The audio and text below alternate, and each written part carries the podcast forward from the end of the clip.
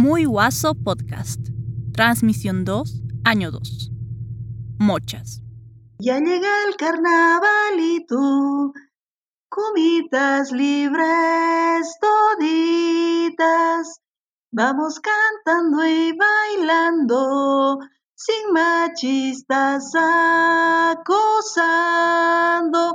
Cantábamos esa y la gente, oh, bravo. La gente escuchaba la letra, ¿no?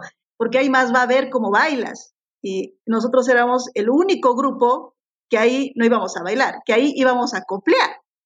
Entonces la reacción ha sido chura, ha sido muy linda, muy cálida. Es el carnaval de 2018 y las mochas copleras ingresan por primera vez en la entrada de Comadres por una de las principales avenidas de Tarija. No son muchas, pero tienen mucho que coplear. No son muchas, pero le ponen el cuerpo y la voz a las coplas, al feminismo, a la vida y todos pues eran como unos parlantotes, tamaño gigante, así unos equipos de sonido mortales, y nosotras estábamos con nuestras voces y nuestras cajitas, ¿no? En una avenida que es una de las más anchas en Tarija, y una de las mochas dice, ay no, creo que nadie nos va a escuchar aquí, ¿ahora qué hacemos? Y lo que hicieron es lo mismo que vienen haciendo desde que se juntaron en 2017 alzar la voz para que en Tarija las mujeres no sean silenciadas, para que la violencia de género y el derecho a decidir sobre nuestros propios cuerpos se debatan en el espacio público tarijeño. Y al final, bueno, aquí hemos venido para coplear, no tenemos parlante, tenemos nuestra voz, nuestro cuerpo y vamos. Así que no, nos hemos, tomado el impulso y nos íbamos ahí a cantar con la gente, a cantar con, con las familias que habían ido a ver la entrada de comadres y nos movíamos de un lado a otro lado, de una vereda a otra vereda de, la avenida, eh, así acercándonos a coplear porque queríamos que la gente escuche realmente eh, las letras que teníamos. Juntaremos nuestras voces porque aquí estamos vivas, sin miedo al virus que hincha ni a la violencia machista. Ella es Beatriz Vaca, tiene 61 años y nació en la comunidad de Paicho, al norte de Tarija. Coplea desde siempre, de toda su vida, todo el año, todos los años. Beatriz es una de las mochas copleras. En su grupo de WhatsApp, las mochas son 35 o 36 en sus actividades, en las calles, con sus voces, con sus cuerpos, con sus instrumentos de percusión, las mochas pueden ser 2, 5, 10 o 20. La cantidad en realidad no importa.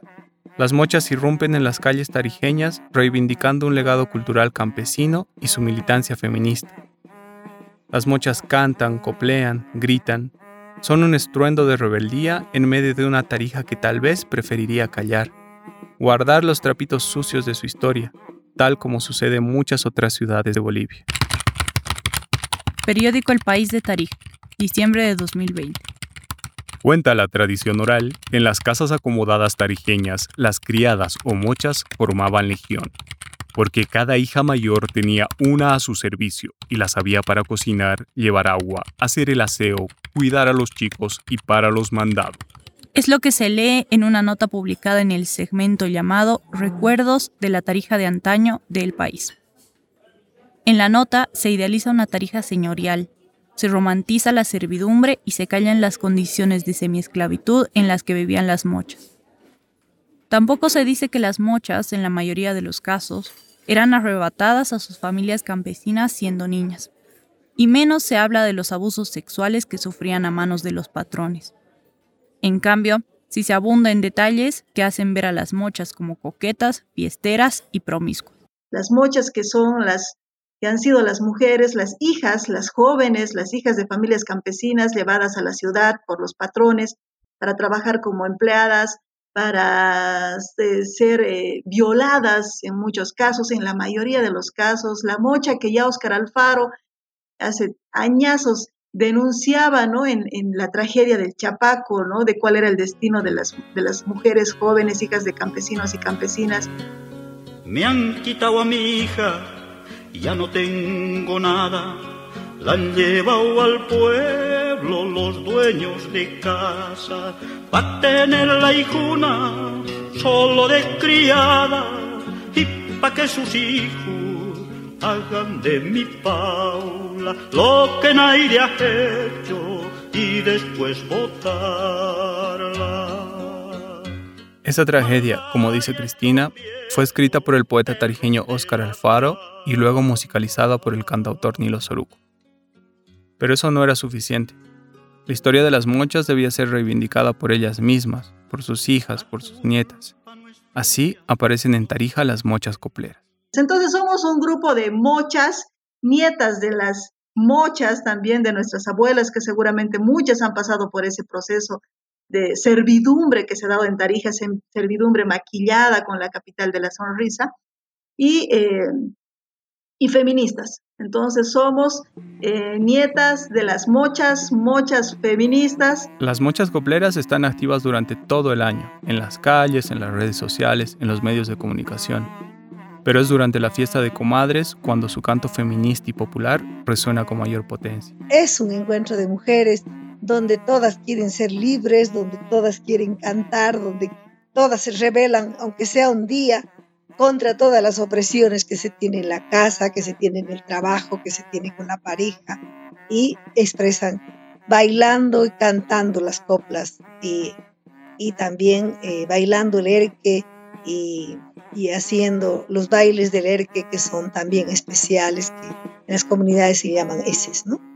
En el resto del país, e incluso en Tarija, la fiesta de comadres es un escenario complejo en el que se disputan sentidos, libertades y reivindicaciones. Por eso quizás la reacción más común sea la de intentar disciplinar a través de la violencia los cuerpos de las mujeres que deciden celebrarse.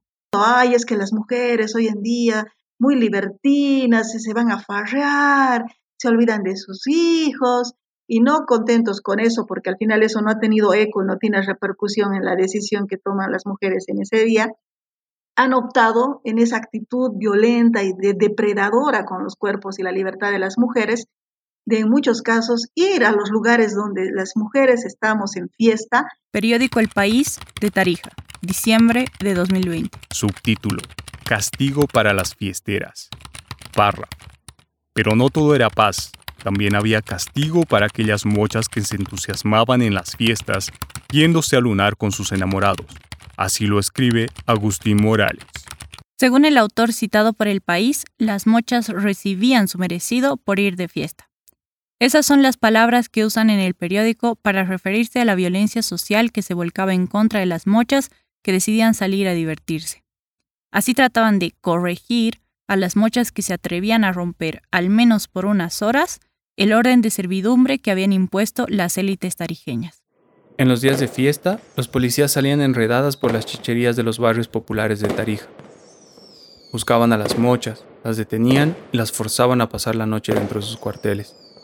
Al día siguiente, violentadas y mancilladas, las mochas eran obligadas a barrer las calles durante la madrugada. Para el periódico tarijeño El País, esta demostración de violencia clasista y machista era en realidad un espectáculo de simpáticas chapaquitas bien elegantes, con sus brillantes polleras y mantas bordadas, agarradas de las escobas y agachadas para que no las reconozca la gente madrugadora. Las imágenes de policías merodeando las fiestas con una pose depredadora, dispuesta para la casa de mochas, como dice Cristina, se repiten en muchas ciudades de Bolivia durante el día y la noche de la fiesta de comadres. Se disciplina nuestra alegría, se disciplina nuestra libertad, se condenan nuestros espacios autónomos en los que decidir sobre nuestros cuerpos depende solo de nosotras. Incluso se hacen caricaturas terribles, que en algún año le hemos tenido ahí como parte del ornamento de la plaza principal, caricaturas donde el cumpa está recogiendo en carretillas a la comadre que está borracha, ¿no? Y obviamente ese recoger a una mujer borracha te lleva luego a un escenario seguro en muchos de los casos de abuso de violación. Aunque esta no es una pausa comercial, necesitamos contarte que trabajamos todos los días para ofrecerte el mejor periodismo posible a través de cuatro plataformas digitales. Si nuestro trabajo te parece útil y necesario, no olvides darle a nuestro chanchito el equivalente a un pesito por día, Así seguimos alumbrando el camino hacia el periodismo del futuro. Visita muyguaso.com barra chanchito para apoyar a tu revista favorita. Yo por lo que he aprendido desde que he venido a la ciudad, la copla era utilizada como en la chichería, como en la orilla, como en lo marginal, ¿no? Por ahí una o dos discos de copleras y nada más. Y todo era cueca, todo era cueca y después arrasó la chacarera del Chaco. ¿no? Y, eh, y bueno, y la copla quedó totalmente subalternizada, digamos. Y si se usaba la copla, como ya explicaba antes, era un poco para, mm, para mm, hacer eh, humor negro, algo así, o muy sexualizadas, así escuchaba yo. Y cuando alguien en una fiesta cantaba una copla, el resto de la gente era como que no escuchaba, como que se, se hacía a un lado y pedían que toquen un, pongan una cueca y se ponían a bailar todos. Entonces era como ninguneada, digamos, ¿no? Em, y puede ser que todavía siga un poco así, no, no creo que haya cambiado. Las mochas son feministas nacidas desde el pueblo Vienen de familias campesinas, migrantes, trabajadoras. Por eso, que usen la copla como su principal instrumento de rebeldía no es una casualidad. No es una elección pintoresca. La copla representa una tarija que se intenta olvidar y ocultar.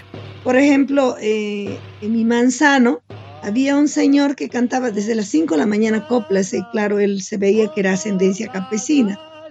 Y los vecinos habían hecho una carta eh, y querían levantar firmas para que el Señor no cante desde las 5 de la mañana, que no les dejaba dormir hasta las 7.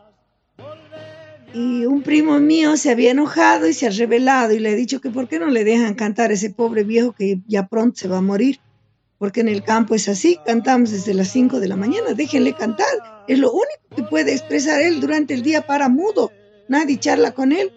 Y con eso se evitó, digamos, de que al, al viejito la alcaldía venga y le haga callar, ¿no? Entonces, para darte una idea de que eh, la copla no, no, era, no era del mundo público ni de la Casa de la Cultura, no, no, no, Solo así, para carnaval, porque es como que te desenfrenas, entre comillas, y ya, ahí podrías cantar, pero después no, el resto del año no.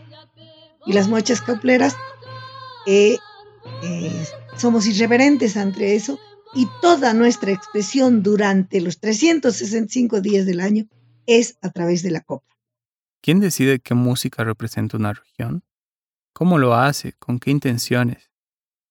Hay manifestaciones culturales que incomodan, que le dan demasiado protagonismo a sectores a los que el poder prefiere tener sometidos.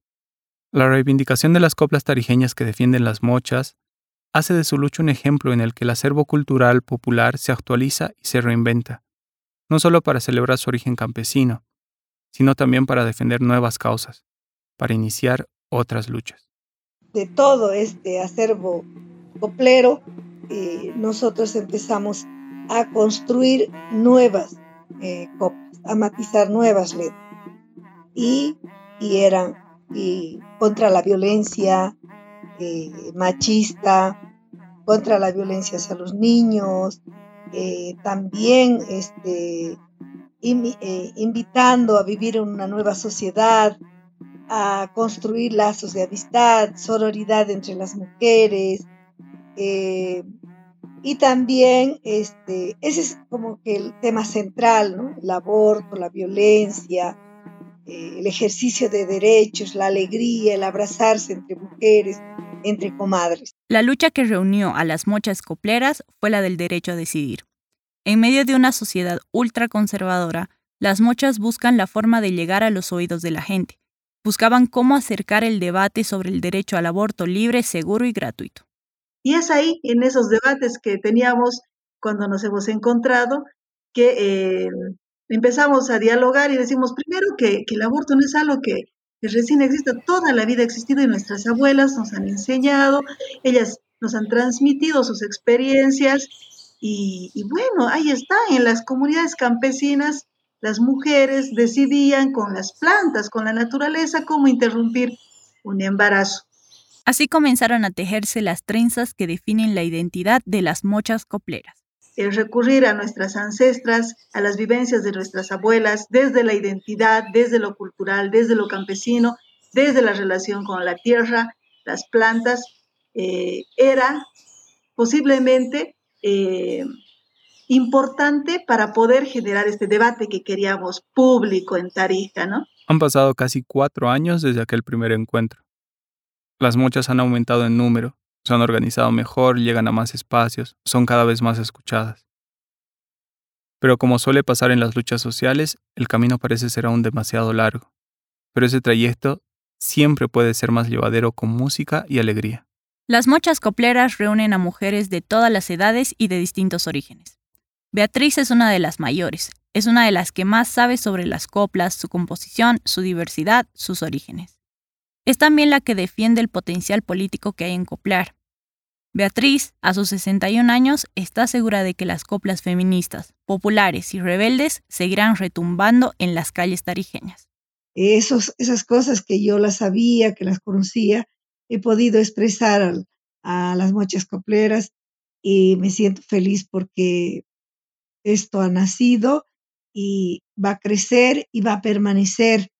Eh, y no es como ahora, como la copla, como lo secundario, como que está ahí subalternizado y lo que vale es la cueca, lo que vale es em, eh, lo que vale es la chacarera chaqueña o lo que vale es la música, la reggaetón, no sé qué, sino que la copla es nuestra y no solamente es eh, para hablar o enamorar o insultar con contrapuntos o expresar amor, sino también que podemos hacer política de la sana, política eh, para la igualdad de, de oportunidades, para incluir a los excluidos, para erradicar la violencia y para mucho más con la copla. Eh, que es nuestra y que